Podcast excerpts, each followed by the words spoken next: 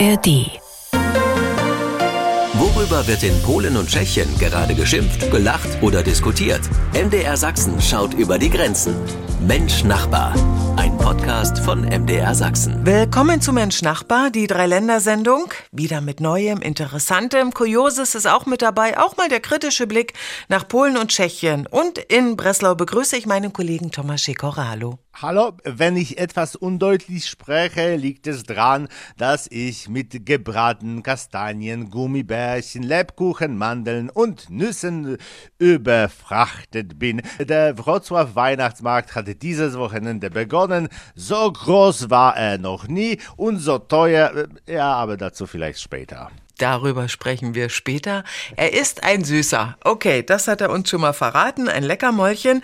Peter Kumpfe in Lieberetz. Hallo. Und natürlich interessiert uns auch, was unsere südlichen Nachbarn interessiert. In Tschechien diese Woche. Was hast du zu berichten aus deinem Land? Also ich war schon bei einem Weihnachtsmarkt eigentlich vor dem Weihnachtsmarkt, denn die meisten Weihnachtsmärkte starten erst ja äh, an diesem Wochenende oder erst an dem nächsten Wochenende. Aber darüber reden wir ja später.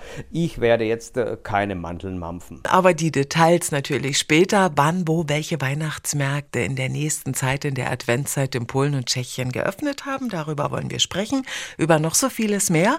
Das ist Mensch Nachbar. Ich bin Peggy Wolter. Herzlich willkommen zu unserer Dreiländersendung.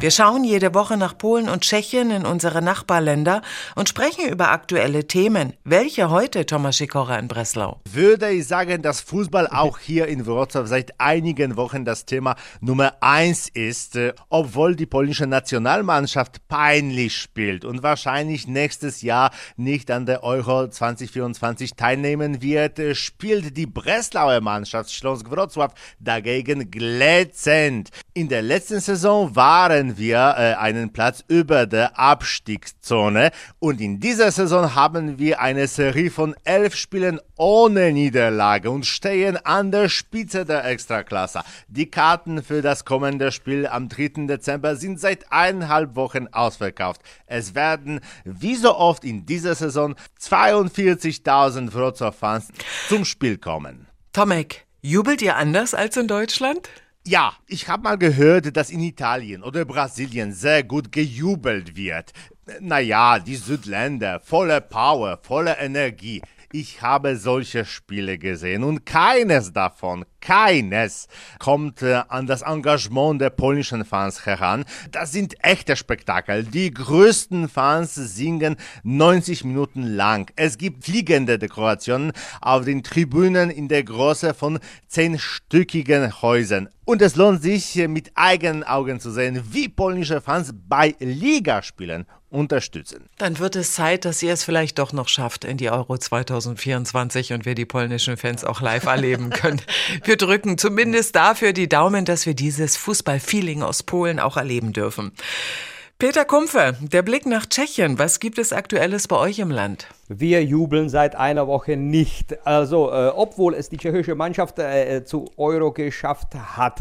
Wir streiten seit einer Woche über drei Fußballspieler, äh, die im Vorabend des äh, wichtigen Spiels äh, gegen Moldawien äh, das Team verlassen haben und sind einfach ausgegangen in einen Nachtclub in Olmütz. Selbstverständlich hat man da auch fotografiert und selbstverständlich waren im Nu diese Fotos auch im Netz. So mussten die drei die Nationalmannschaft definitiv verlassen und einen Tag später nahm auch äh, der Trainer den Hut, denn er hat gesagt, sowas macht überhaupt keinen Sinn, es ist kein Kindergarten, also wenn, dann gehe ich auch. Also stehen wir da und streiten seit einer Woche und das Schlimme ist, den dreien ist das äh, Weggehen äh, von der Nationalmannschaft völlig egal. Das ist Aktuelles aus Polen und Tschechien. Wir sprechen über Fußball und gleich unser Thema Streiks. Wird gestreikt bei unseren Nachbarländern? Ja oder nein? Mensch Nachbar, ein Podcast von MDR Sachsen. Bahnstreik, Lehrerstreik, Streik an Hochschulen und Universitäten aktuell bei uns im Land. Doch wie sieht's eigentlich mit Streiks bei unseren Nachbarn aus?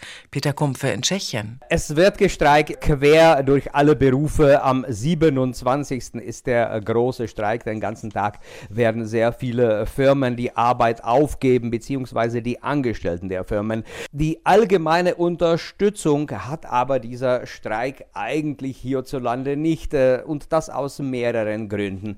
Denn äh, wenn äh, der Angestellte einer Privatfirma Firma streikt, soll er doch seine Firma fragen, um mehr Geld zu bekommen, äh, nicht den Staat. Und die Staatsangestellten, die ebenfalls streiken werden, haben inzwischen Löhne, die weit über dem Durchschnitt liegen. So fragt sich der Rest, ja, warum streiken die überhaupt? Weiterer Grund der wenigen Unterstützung ist, dass auch die Lehrer streiken werden. Nicht alle, aber trotzdem viele. Und so haben viele Eltern überhaupt äh, die Sorge, wo bringe ich meine Kinder am 27. unter, wenn der Kindergarten oder die Schule streikt. Und der weitere Grund, warum äh, dieser Tag nicht die allgemeine Unterstützung bekommen hat, am 27. wurde 1989 gestreikt. Das war der damalige Generalstreik der sanften Revolution. Revolution, also hat dieser Tag einen symbolischen Wert und es ging da nicht um Geld, es ging um die Freiheit. Peter, gibt es Gewerkschaften wie bei uns, auch bei euch in Tschechien? Ja, und auch die sind nicht eindeutig äh, gut angenommen in der Öffentlichkeit, denn die Gewerkschaften tun äh, sehr oft Sachen, die eigentlich nur den Gewerkschaften gut tun.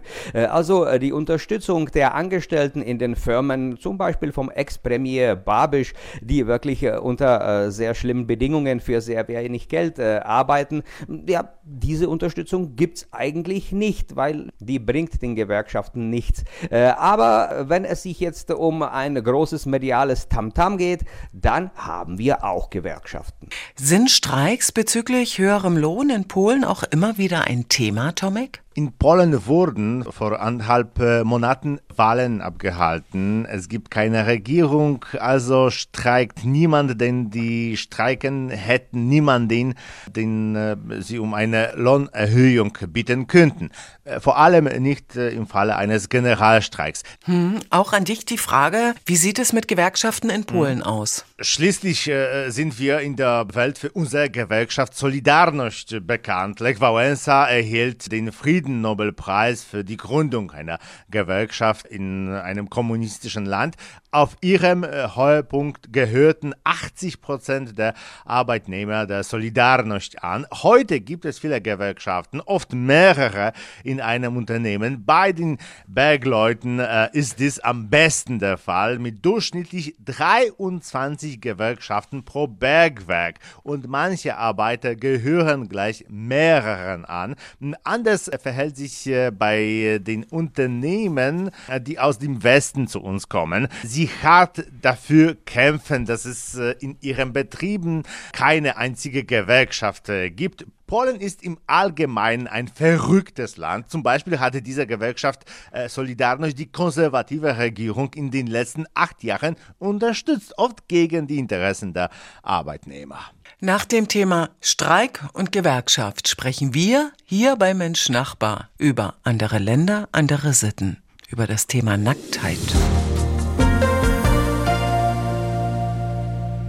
Auch das ist Mensch-Nachbar. Wir schauen über die Grenzen, wir schauen nach Polen, wir schauen nach Tschechien. Das heißt auch andere Länder, andere Sitten. So nah wir sind und so unterschiedlich sind wir doch manchmal. Polen, Tschechien und Deutschland. Und das vor allem auch, wenn es um das Thema Nacktheit geht. Tomik, geht man in Polen nackt in die Sauna wie bei uns? Wir sind sicher äh, schüchterner als die Deutschen oder Tschechen. Das zeigte sich deutlich, als 2007 in Breslau äh, der erste Aquapark mit äh, Saunaanlage gebaut wurde. Die Halle wurde von einer deutschen Firma gebaut und führte deutsche Regeln ein. In der Garderobe zieht man sich nackt aus, in der Sauna sitzt man nackt und nur beim Wechsel von einem zum anderen kann man sich mit einem Handtuch bedecken. Sie haben diese diese Anweisung ausgehängt und, und, und im ersten Monat kamen 50 Leute in die 500-Personen-Anlage. Dann hat man sich darauf geeinigt, dass man auch äh, in der Sauna mit einem Handtuch äh, sitzen kann. Äh, oder ein anderes Beispiel. Vor kurzem wurde in einer der Grenzstädte in der Umkleidekabine am äh, Schwimmbad ein Zettel aufgehängt, auf dem die tschechischen Besucher gebeten wurden, äh, sich äh, in den Kabinen umzuziehen, weil der Anblick des nackten Körpers für polnische Kinder schlecht sei. Ich sage so, die Polen bezeichnen ihren Intimbereich umgangssprachlich als Juwelen. Und in der Tat verstecken wir sie wie Juwelen vor der Welt. Mhm. Wir halten es die Tschechen mit ihren Juwelen, also bekleidet in die Sauna. Tanzt Polen da aus der Reihe oder Peter, wie macht ihr es in Tschechien? Das äh, Schwimmbad in Prudnik in Polen, sehr oft von Tschechen besucht. Und der Stein des Anstoßes ist, wir Tschechen sind gewöhnt, uns äh, direkt äh, in der Umkleide umzuziehen und wir gehen nicht in die Kabine, was selbstverständlich den Polen nicht gefallen hat. Das Ganze hat aber eine gewisse Genesis, denn bis in die 80er waren unsere Schwimmbäder so, da hatte man Kabinen, man ging in eine Tür rein, angezogen und kam aus der anderen Tür raus in Badehose. Aber in den 80ern wurden dann Männer- und Frauenumkleiden gemacht und da hat man sich direkt vor dem Schränkchen umgezogen und es war egal, dass man ein paar Minuten nackt war. Und äh, die Tschechen waren auch gewohnt, sich nackt zu duschen, bevor man dann in das Schwimmbad hineinging. Und während äh, früher auch auch in Saunas äh, Handtücher oder sogar Badehosen angezogen werden, gibt es jetzt sogar gemeinsame Saunalandschaften, die gibt es oft sogar in Einkaufszentren und da gehen Männer und Frauen rein, sind da in der Sauna nackt und äh, in den weiteren Bereichen dann nur mit einem Handtuch angezogen. Aber ich muss auch sagen, als man in den 70ern und 80ern in die DDR kam und sah da die äh, weit verbreitete FKK-Kultur, damals waren wir noch schockiert. Ja, also so ändert sich das über die Jahre. Wir kommen zu einem weiteren schönen Thema bei Mensch Nachbar. Gleich schauen wir mal voraus auf die Adventszeit und die Weihnachtsmärkte bei unseren Nachbarn. Mensch Nachbar, der Blick nach Polen und Tschechien, Weihnachtsmärkte. Wir haben es am Anfang schon angesprochen. Die ersten haben schon geöffnet, aber so richtig öffnen die Weihnachtsmärkte erst in der nächsten Woche, dann auch wenn die Adventszeit losgeht. Und wir Sachsen fahren ja gern zu unseren Nachbarn. Thomas Schikora, welche sind in Niederschlesien oder auch nah im Lebuser Land oder in der Nähe von Stettin so die ersten Weihnachtsmärkte, die öffnen? Lass mich zunächst sagen, dass der Weihnachtsmarkt in Wrocław an diesem Wochenende bereits bereits im äh, Schwung gekommen ist. Er war noch nie so groß. Er nimmt genau den gesamten Marktplatz und die umliegenden Straßen ein. Insgesamt gibt es 300 Stände und je größer er wird, desto, desto weniger gefällt er mir. Und ich werde nach kleineren Märkten Anschau halten. Kleinere Adventsmärkte gibt es äh, beispielsweise vom Mitte Dezember auf dem Altstadtmarkt in niederschlesischen Schwidnitz, also Schweidnitz, nur wenige Schritte vom UNESCO-Welterbe der Friedenskirche entfernt oder vom 19. Dezember im Seebad Świnoujście, also Schwenemünde. Besonders interessant verspricht der Adventsmarkt auf dem ähm, niederschlesischen Schloss und Gut Łomnica, so äh, Lomnitz. Keine 80 Kilometer äh, hinter der Grenze bei Görlitz findet äh, am zweiten und dritten Adventswochenende einer der stimmungsvollsten vorweihnachtlichen Traditions- und äh, Handwerkermärkte in Niederschlesien statt. Danke auch für den Blick natürlich auf die kleineren Weihnachtsmärkte und Dankeschön für Neues und Interessantes und vieles zum Schmunzeln heute mit dabei. Dankeschön, Thomas Schikora in Breslau.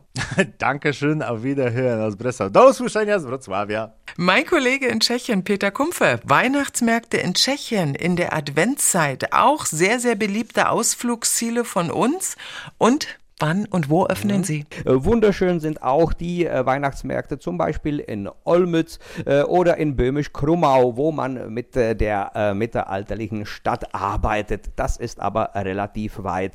So äh, bleibt den Besuchern aus der Nähe nur der Weihnachtsmarkt in Jablonetz oder Liberec und da sind ja so halt wie im Gebirge die Plätze richtig klein. In Jablonetz nimmt man dann auch die gesamte Geschäftsstraße, wo dann Stände stehen. In Liberec auch schon eine Nebenstraße Straße, wo auch weitere Stände stehen.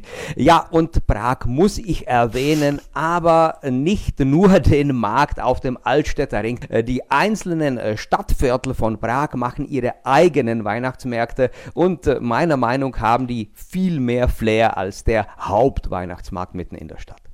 Also mal hinausschwirren in die kleinen, in die Stadtviertel und dort weihnachtliches Flair suchen, finden und genießen. Danke auch dir für die neuesten Informationen aus Tschechien. Wunderbar. Schöne Grüße nach Liberec, Peter Kumpfe. Tschüss, Naslischenow, auf Wiederhören nächste Woche. Das war Mensch Nachbar für heute. Jede Woche hier beim Sachsenradio. Ich bin Peggy Wolter. Danke fürs Zuhören. Mensch Nachbar. Ein Podcast von MDR Sachsen.